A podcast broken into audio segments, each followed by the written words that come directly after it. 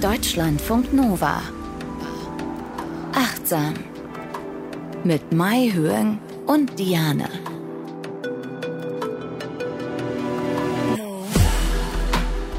Was ist Achtsamkeit? Warum ist das wichtig und warum sprechen wir drüber? Das wollen wir alles klären und natürlich auch, welches ist das heutige Thema. Wir haben in jeder Achtsam-Folge ein anderes Thema, dem wir uns widmen und Mai Hyung bringt dann Studien mit. Wir äh, ja, haben dann ein paar Übungen und am Ende auch noch eine Übung für euch, die ihr direkt dann auch machen könnt, wenn ihr nicht gerade Auto fahrt oder Fahrrad oder unterwegs seid, sondern das ist dann für die ruhigen Minuten des Lebens. Also, Mahjong ist Psychologin und Verhaltenstherapeutin in Ausbildung. Herzlich willkommen. Hallo. Ähm, vielleicht auch noch mal ganz kurz zum Hintergrund, dass du ähm, mit Achtsamkeit ja auch schon dein Leben lang zu tun hast, ne? Ja, ich habe das einfach von meinen Eltern, die praktizierende Buddhisten sind, mitbekommen. Die haben immer mal wieder was erzählt. Und dann habe ich später, als ich so, ja, junges Erwachsenenalter, oder wie ich mich sage, ähm, dann mich äh, noch mehr damit beschäftigt und später dann natürlich im Beruf als Psychotherapeutin passt das natürlich total gut. Achtsamkeit und ähm, Psychotherapie. Absolut. Da haben wir sogar auch schon eine Folge drüber gemacht, wie gut mhm. das zusammenpasst. Ich bin Diane, beschäftige mich seit 2017 intensiv mit diesem Thema, mit Meditation, mit Neurologie, Psychologie und all diesen diesen Dingen. Und so kamen wir eines Tages zusammen, Maihon und ich. Ein schöner Tag, ja. Das Schicksal hat uns zusammengeführt, genau. damit wir eben äh, diesen achtsamen Podcast hier zusammen für euch machen. Mit euch zusammen. Wir kriegen ganz tolles Feedback. achtsam.deutschlandfunknova.de ist unsere E-Mail-Adresse. Falls euch auch eine Idee in den Sinn kommt, während ihr uns vielleicht hört oder während ihr irgendwie Achtsamkeit praktiziert und das kann alles sein. Ne? Also vom achtsamen Essen bis einfach mal den Vögeln zuhören, einfach mal bewusst hören, schmecken, riechen, sehen, aber auch bis zur ja, ausgefeilten Meditation oder was man da alles machen kann. Das ist alles möglich. Es gibt nicht nur einen Weg, Achtsamkeit zu praktizieren. Und ähm, deswegen kriegen wir auch immer wieder erstmal neue Vorschläge von euch. Vielen Dank. Aber auch wir haben immer wieder neue Ideen. Und äh, da hattest du die Idee für die heutige Folge. Genau, ich wollte mal gerne heute mit dir über unsere Vorstellungskraft sprechen, äh, Visualisierung oder auch Imagination. Das kam daher, weil ich einen schönen Workshop im Rahmen äh, meiner Psychotherapieausbildung hatte und da war ich ganz begeistert und dachte, oh Diane, wir müssen unbedingt was dazu machen. Und dann warst du äh, ganz, äh, ja, hast ja auch was in deinem Buch dazu geschrieben, ne, Diane? Ja, Liebe Neudenken heißt mein Buch, da geht es auch äh, ja ums Visualisieren, um die Vorstellungskraft, die ganz, ganz wichtig ist, ne?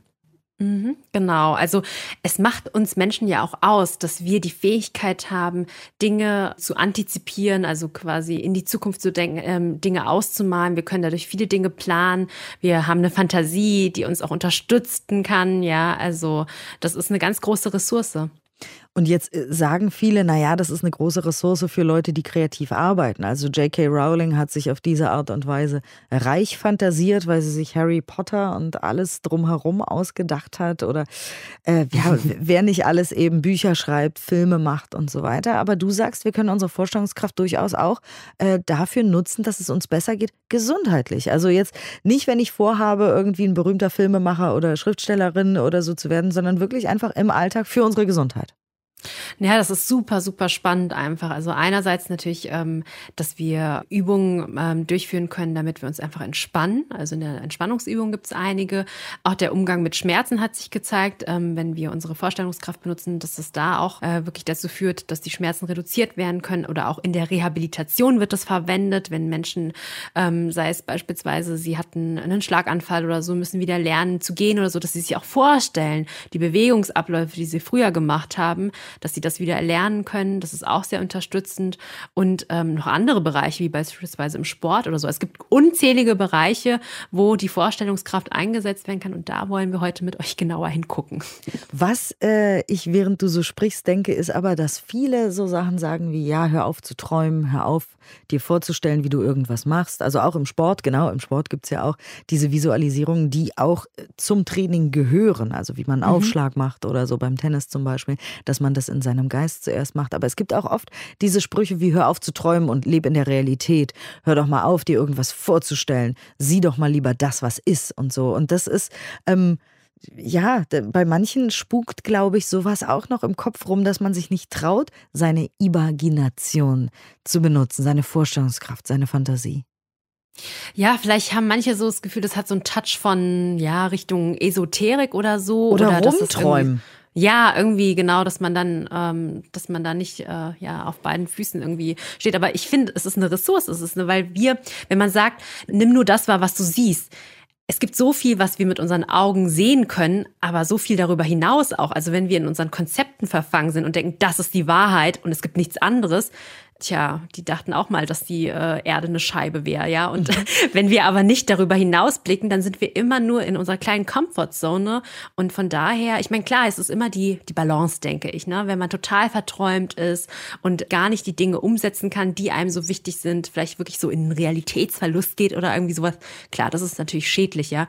Aber das so gänzlich ähm, durchzustreichen und ähm, keinen Raum dafür im Leben zu haben, das ist auch sehr übertrieben und ähm, auch überhaupt nicht förderlich, denke ich. Und alle alles, was es auf der Welt gibt, gab es zuerst in der Fantasie eines Menschen, äh, hat Astrid Lindgren gesagt. Die oh. finde ich oh. auch ganz toll. Ich bin großer Astrid Lindgren-Fan und sie hat so recht, weil alles, was es gibt, also auch ein iPhone oder ein, keine Ahnung, ein Mikrofon, weil ich gerade eins vor der Nase habe, fällt mir das ein oder was auch immer, Klamotten, ne, Designer, Designerinnen, die haben sich ja die Klamotten ausgedacht. Die haben das ja in ihrer Fantasie erstmal gemacht, bevor dann die Models über den Laufsteg damit gelaufen sind. Deswegen hier an dieser Stelle auch nochmal ja, eine leidenschaftliche Rede für die Imagination, für die Vorstellungskraft, für das, was wir in unserem Geiste erschaffen können.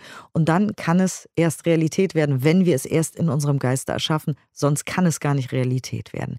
Also fangen wir mal erstmal mit den Begriffen an, weil es gibt ja auch Meditationen, die quasi Imaginationen sind. Ne? Genau, das ist so ein bisschen tricky irgendwie so. Also es gibt verschiedene Begriffe, die schon auch unterschiedlich äh, sind, aber auch Gemeinsamkeiten haben, beispielsweise Meditation, Fantasiereise oder Imagination. Die Meditation, das ist ja eine kontemplative Praxis, gibt's ja auch im Christentum oder zum Beispiel im Buddhismus.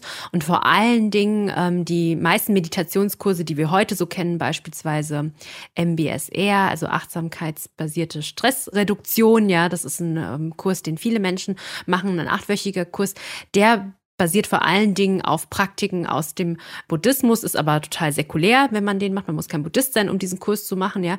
Und die wichtigen Elemente äh, dieser Meditationspraxis beinhaltet erstens, dass man zur Ruhe kommt, dass man innehält und stoppt. Und der zweite Aspekt einer jeden Meditation ist, dass man irgendwie tief schaut. Man kontempliert ein bestimmtes Objekt. Das kann ein Gefühl sein, die Atmung oder bestimmte Körperempfindungen. Also das sind erstmal Meditationen.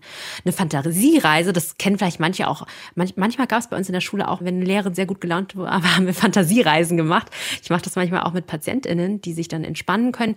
Das ist eine Geschichte, die erzählt wird mit zusammenhängenden Bildern, die vorgegeben werden. Also beispielsweise einen Tag am Strand oder ähm, im Wald.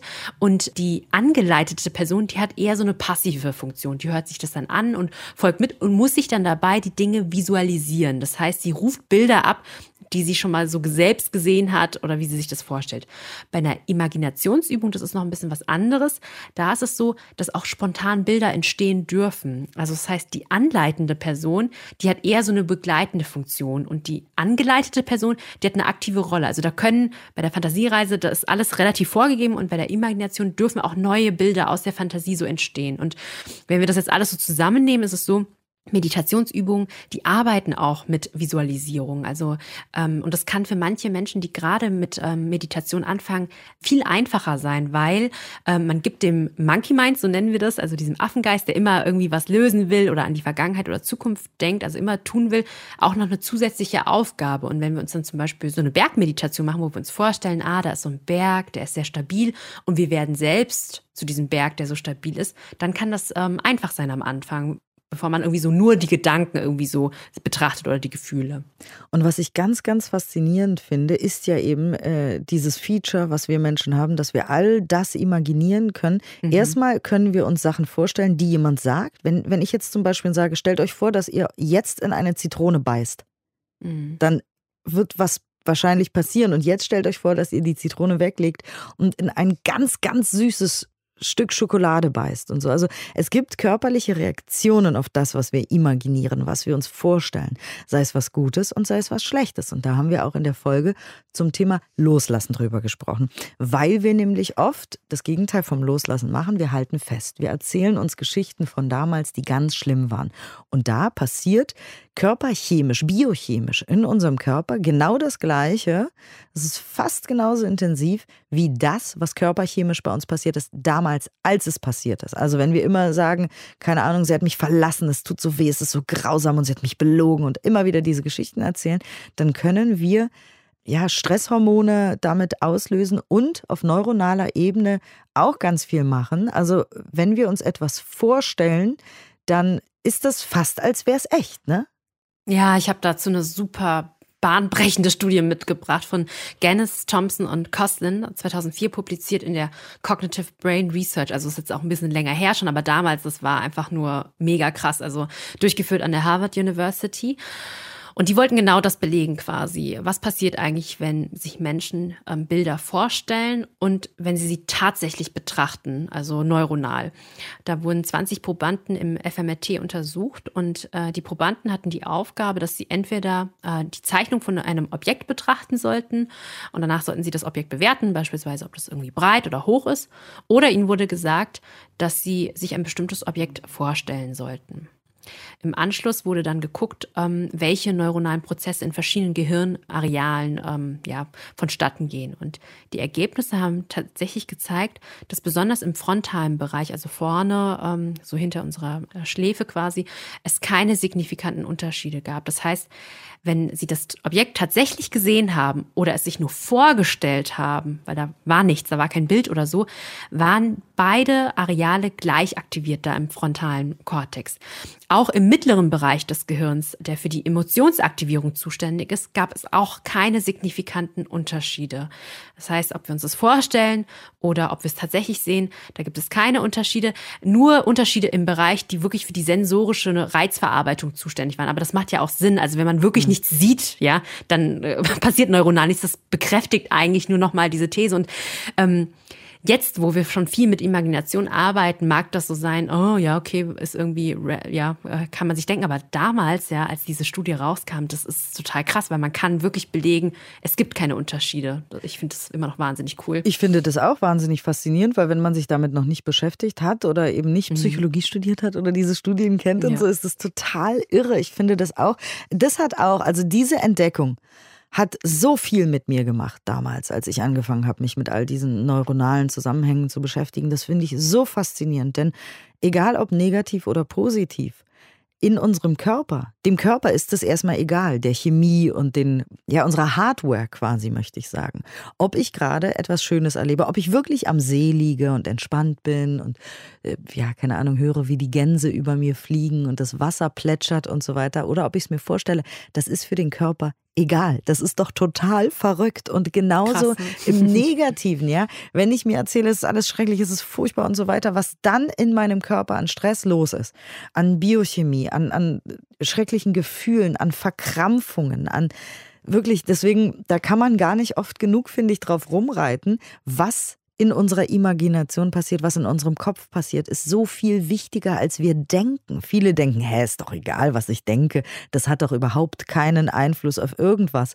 Oh mein Gott, es hat einen mhm. Einfluss auf alles, weil wenn wir uns unglücklich und krank denken oder wenn wir uns entspannt und zufrieden denken, ja, dann haben wir ein Feedback mit unserem Körper und der Körper wiederum sendet ein Feedback wieder zurück. Es ist ja eine Schleife, es geht ja die ganze Zeit hin und her. Also wenn ich denke, das wird furchtbar, ich werde zu spät kommen, das war damals auch schon schrecklich, weißt du noch damals, als ich richtig verkackt habe und so weiter, dann werden wir uns körperlich schlecht fühlen. Unser Hals wird eng, unsere Brust wird eng, unsere Schultern werden hart und dieses Gefühl von unserem Körper sendet zurück, dir geht's schlecht. Und so geht es immer weiter. Dann kommen wieder schlechte mhm. äh, Gedanken und wieder ein schlechtes Körpergefühl. Und wenn wir da nicht ganz genau aufpassen, dann kommen wir da nicht raus. Wenn wir nicht bewusst und achtsam sagen, stopp, Moment mal, was passiert hier eigentlich?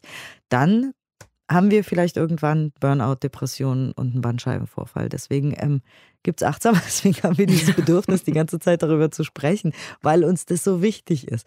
Und ähm, es wird eben auch diese Vorstellungskraft richtig angewendet. Ne? In welchen Bereichen? Ja, zum Beispiel in der Psychotherapie, aber auch im Sporttraining, das hattest du ja eben schon erwähnt, also dass man bestimmte Pässe macht oder so oder äh, Strecken werden vorher abgefahren, ja. Ähm, und auch in der Schmerztherapie wird das angewendet. Ich hatte auch nochmal nach einer Studie geguckt bezüglich ähm, Sport, dass man wirklich versteht, das ist kein Mist oder so. Das denken sich die Leute nicht aus, sondern es bringt wirklich was. Es war eine Meta-Analyse, also das ist eine Studie, wo viele Studien zusammengefasst werden von Simmons Meyer et al. 2021 publiziert in der International Review of Sports and Exercise Psychology. Und da wurden insgesamt 55 Studien zusammengefasst, sodass ungefähr äh, 1438 TeilnehmerInnen äh, dabei waren. Und da wurde geguckt, haben diese Visualisierungsübungen wirklich eine Effektivität beim Sport? Und die Ergebnisse zeigten wirklich, Imaginationsübungen waren wirksam bei sportartspezifischen Ergebnissen und die Kombination von körperlichen Übungen und Imaginationsübungen war wirksamer als nur körperlich das so zu üben. Also wenn sie dann irgendwie Pässe irgendwie werfen oder so oder irgendwelche bestimmten Körperbewegungen machen mussten. Und es zeigte sich auch, je häufiger diese Imaginationsübungen gemacht äh, werden, desto besser waren auch die Ergebnisse. Und das finde ich auch eine super gute Nachricht. Also ähm, in den meisten Profisportarten ist es auch schon wirklich äh, gang und gäbe, dass man sich das wirklich vorstellt, ja. Aber wir können das auch auf uns selbst einfach anwenden. Also ich habe das auch im Psychologiestudium oft gelernt. Wenn wir zum Beispiel für eine Prüfung irgendwie lernen oder so, sollten wir die Prüfungssituation möglichst real ähm, nachgestalten. Also uns an den Tisch setzen, wenn das eine Multiple-Choice-Klausur ist oder so, das dann auch nachahmen und vielleicht können wir uns das auch vorstellen, dass wir da erfolgreich äh, reingehen und rausgehen werden, dass wir entspannt sind in dieser Situation und nicht mit diesem katastrophisierenden Bild, so, oh Gott, ich werde einen Blackout bekommen, mir wird nichts einfallen, dann fällt der Stift runter und und und, und was es alles so gibt. Ne? Das können wir auch ähm, auf unseren Lebensalltag anwenden. Ich habe mal irgendwo den Spruch gelesen, wie es immer so Sprüche überall gibt auf dieser Welt. äh, keine Ahnung, auf irgendeiner wahrscheinlich motivational Kachel im Internet oder so. Da stand drauf, wir benutzen oft unsere Fantasie Fantasie, um uns Dinge vorzustellen, die wir nicht wollen. Und das hat sich in mein Gehirn gebrannt, dieses mm. Zitat. Das fand ich so fantastisch, weil ich dachte, ja, das ist das, was wir machen, wenn wir katastrophisieren, wenn wir uns Sorgen machen über Dinge, die noch gar nicht da sind, die wahrscheinlich auch nicht kommen. Vielleicht schon, aber es ist völlig egal, ob sie kommen oder nicht, weil wir wertvolle Lebenszeit dafür benutzen, uns Dinge auszumalen, die noch gar nicht da sind, die wahrscheinlich gar nicht kommen. Also wenn wir das umkehren können und konstruktiv nutzen können und wirklich unsere Fantasie, unsere Vorstellungskraft, dieses Wunderwerk an Gehirn, was wir haben, so nutzen können, dass es uns glücklich macht, indem wir genau wie du eben sagst, es ist so schön, uns vorstellen, wie es funktioniert. Und zwar nicht im Sinne von, ich lehne mich zurück, stelle mir vor, dass es funktioniert und lerne nicht für die Prüfung, sondern indem ich für die Prüfung lerne und mir vorstelle, wie cool das ist, dass ich jetzt wieder lerne, dass ich mir die Zeit nehme, dass ich so fleißig bin und wie schön das dann sich anfühlen wird und wie gut das wird, wenn ich die Antworten weiß, weil ich gelernt habe. Ne? Weil es gibt ja auch viele, mhm. die sagen irgendwie, dieses Imaginationszeug ist irgendwie auch Hokuspokus. Ja, wenn ich mir einfach nur vorstelle, wie alles gut wird und ansonsten nichts mache, das mag sein wie alles im Leben.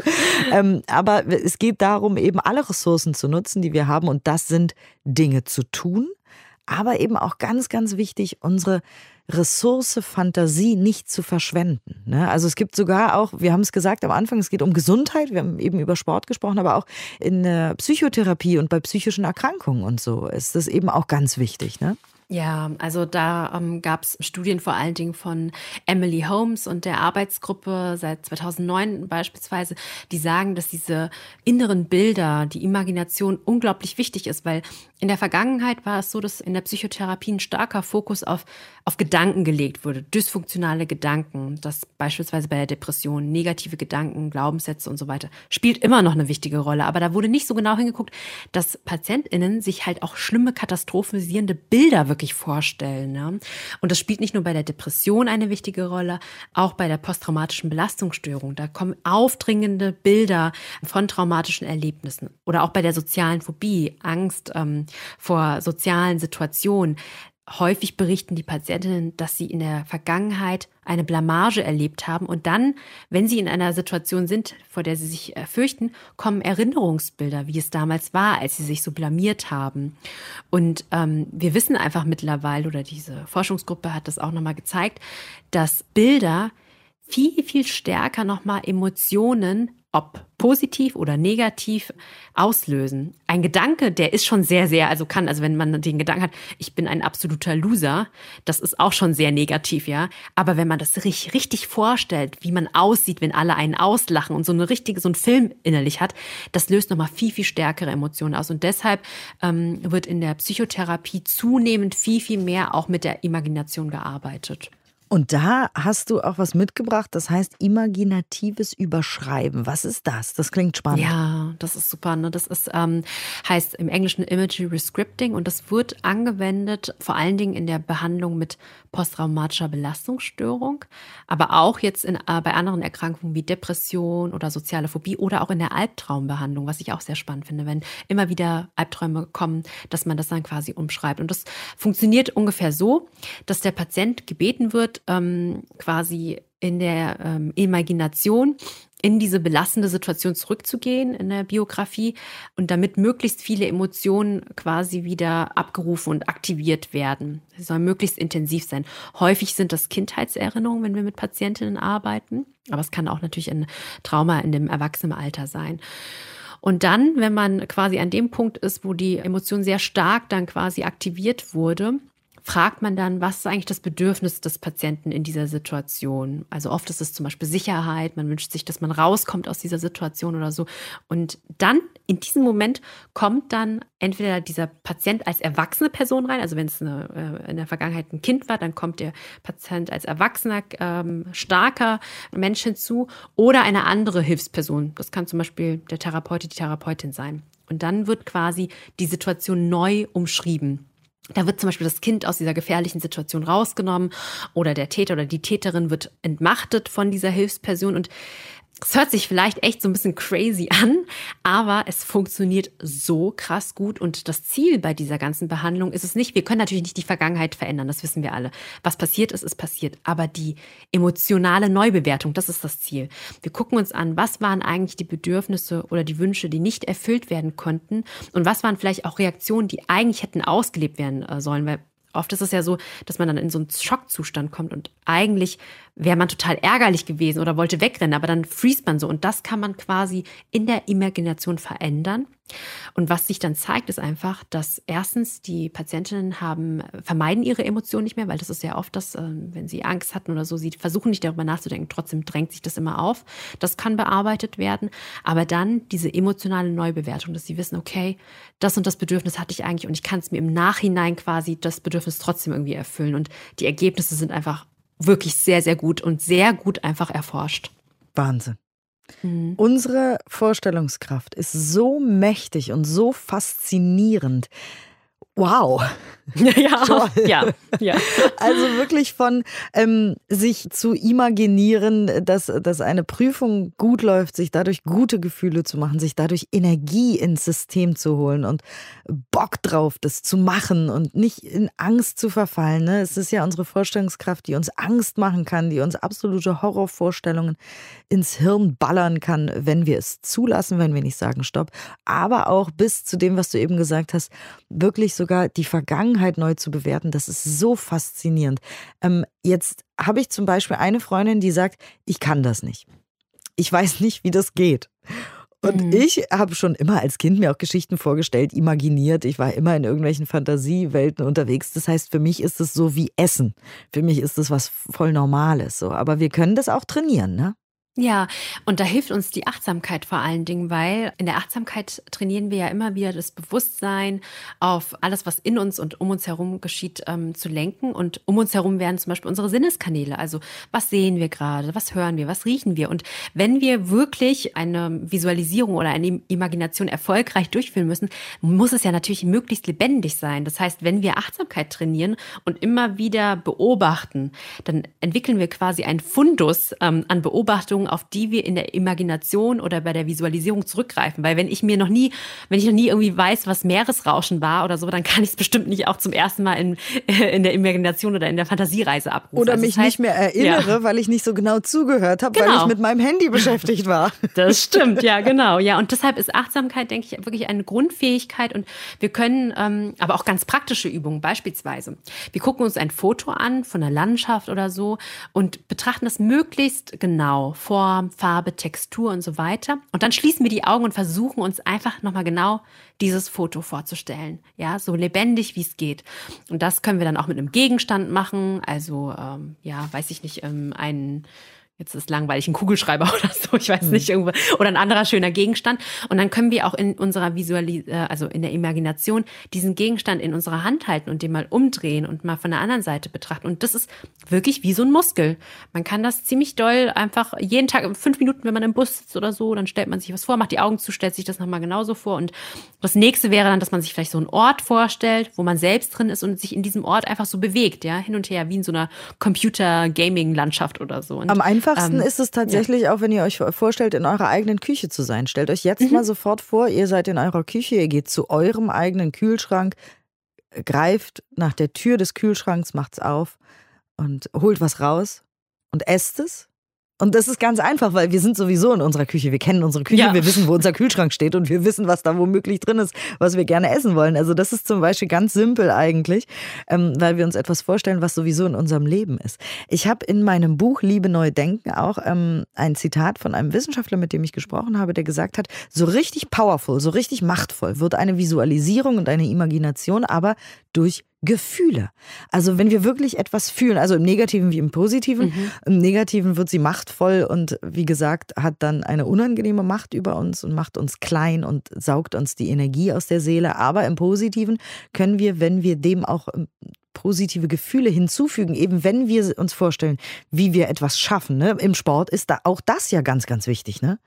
Ja, total. Und auch bei diesem imaginativen Überschreiben. Wir haben wirklich einen Ablauf, also die Therapeutinnen, wie sie das durchgehen. Erstmal alle Sinneskanäle und dann wird auch gefragt, was hast du in diesem Moment gedacht ähm, und was hast du gefühlt? Und dann wird auch nochmal gefragt, wo fühlst du dieses Gefühl in deinem Körper, damit es nochmal richtig verstärkt wird. Weil nur dann, wenn es stark ist, wenn wirklich eine emotionale Aktivierung ist, ist wie du sagst, dann ist es am, am powerfulsten quasi. Ja. Und das macht auch total viel Spaß. Ich bin so großer Fan der Imagination. Das macht so viel Spaß, wenn man irgendwie einen anstrengenden Tag hatte und Stress und viel zu tun hatte oder so, dann abends im Bett einfach eine Visualisierung zu machen und zwar entweder von jemand anderem, indem man sich die anhört, das Netz ist voll mit Traumreisen und sowas, aber vielleicht auch irgendwann, wenn man das schon öfter gemacht hat, sich selber eine zu machen und sich wirklich die schönsten Sachen vorzustellen, um runterzukommen, ob man an einem See liegt oder an einem Meer. Das ist alles in unserer Macht. Wir können das alles mhm. machen. Das finde ich so faszinierend und befreiend und glücklich machend, weil wir haben oft dieses, oh, ich kann nicht ans Meer heute, ich wäre am liebsten am Meer.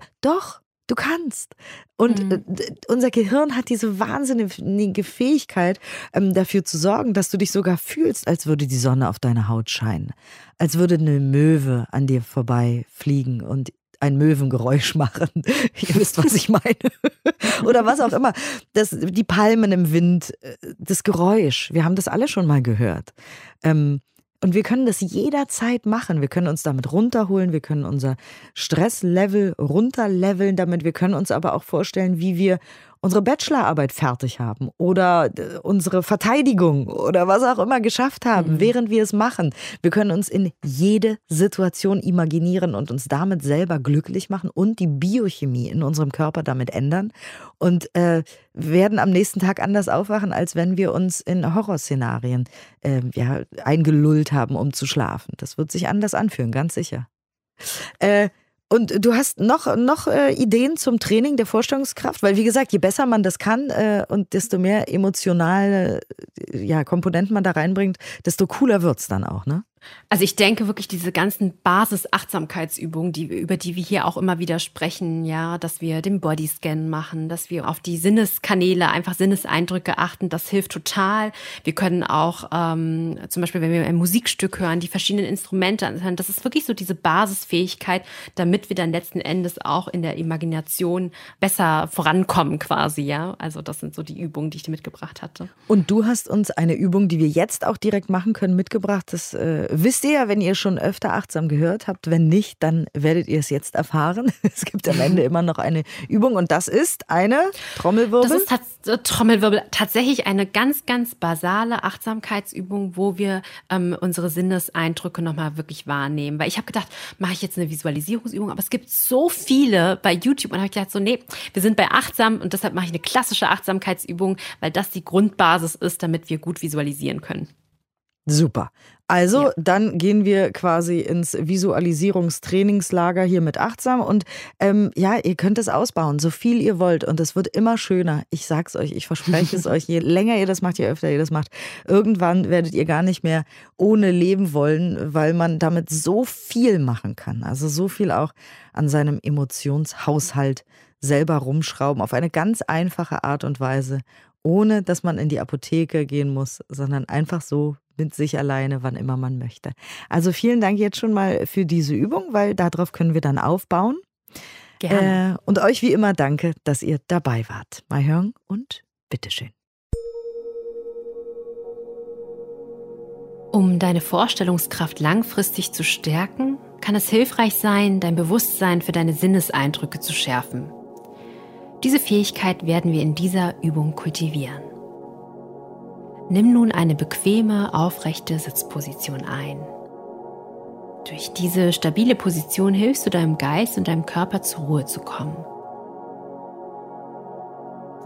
Du kannst deine Augen ganz entspannt schließen und ihnen eine Pause gönnen. Nun lade ich dich ein, neugierig Kontakt mit deiner Atmung aufzunehmen. Beobachte, wie sich dein Bauch bei der Einatmung hebt und bei der Ausatmung langsam wieder senkt. Und verweile einen Moment bei dieser Bewegung. Genieße jeden Atemzug.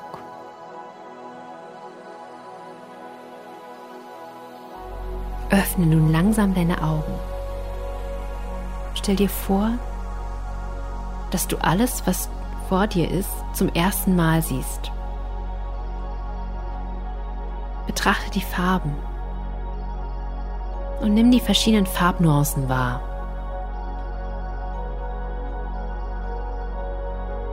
Welche Formen kannst du erkennen? Rund, eckig, flach, breit. Kannst du vielleicht Schatten sehen?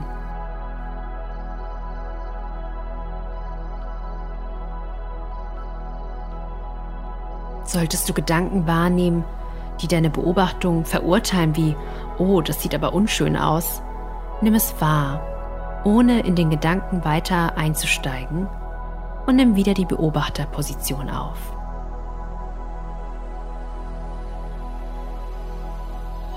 Kannst nun deine Augen sanft schließen. Denke nun deine volle Aufmerksamkeit auf die Klänge und Geräusche um dich herum. Versuche, jeden einzelnen Klang wahrzunehmen und kurz zu benennen. Das Rauschen des Windes, Stimmen oder Schritte, Musik Höre genau hin.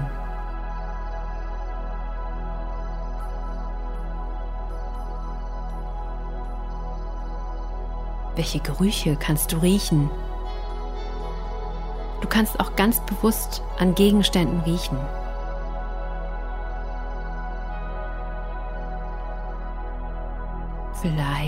Riecht ein Handtuch nach frisch gewaschener Wäsche. Oder du hast Blumen bei dir zu Hause mit einem blumig, fruchtigen Duft.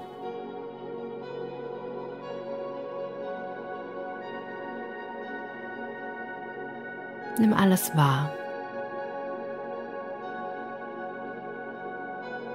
Und richte nun deine Aufmerksamkeit auf deinen Körper. Scanne deinen Körper von der Kopfkrone bis zu deinen Fußzehen. Welche Empfindungen kannst du in diesem Moment wahrnehmen? Ist da vielleicht Anspannung, ein Kribbeln, Wärme oder Kälte?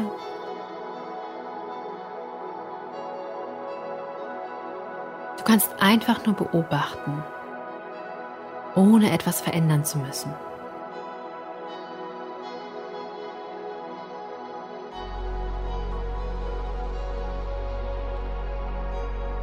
Welche Gedanken gehen dir in diesem Moment durch den Kopf? Nimm sie nur wahr, ohne sie zu verurteilen oder weiter einzutauchen. Was fühlst du in diesem Moment? Vielleicht Zufriedenheit, Glück, Dankbarkeit oder Ungeduld, Stress?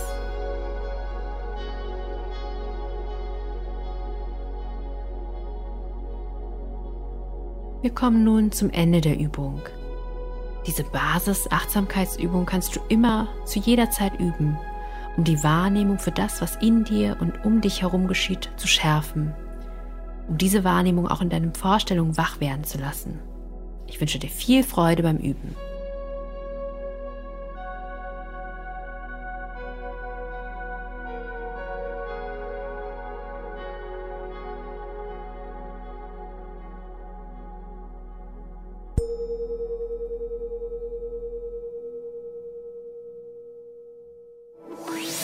Deutschlandfunk Nova. Achtsam. Jeden Donnerstag neu. Auf deutschlandfunknova.de und überall, wo es Podcasts gibt. Deine Podcasts.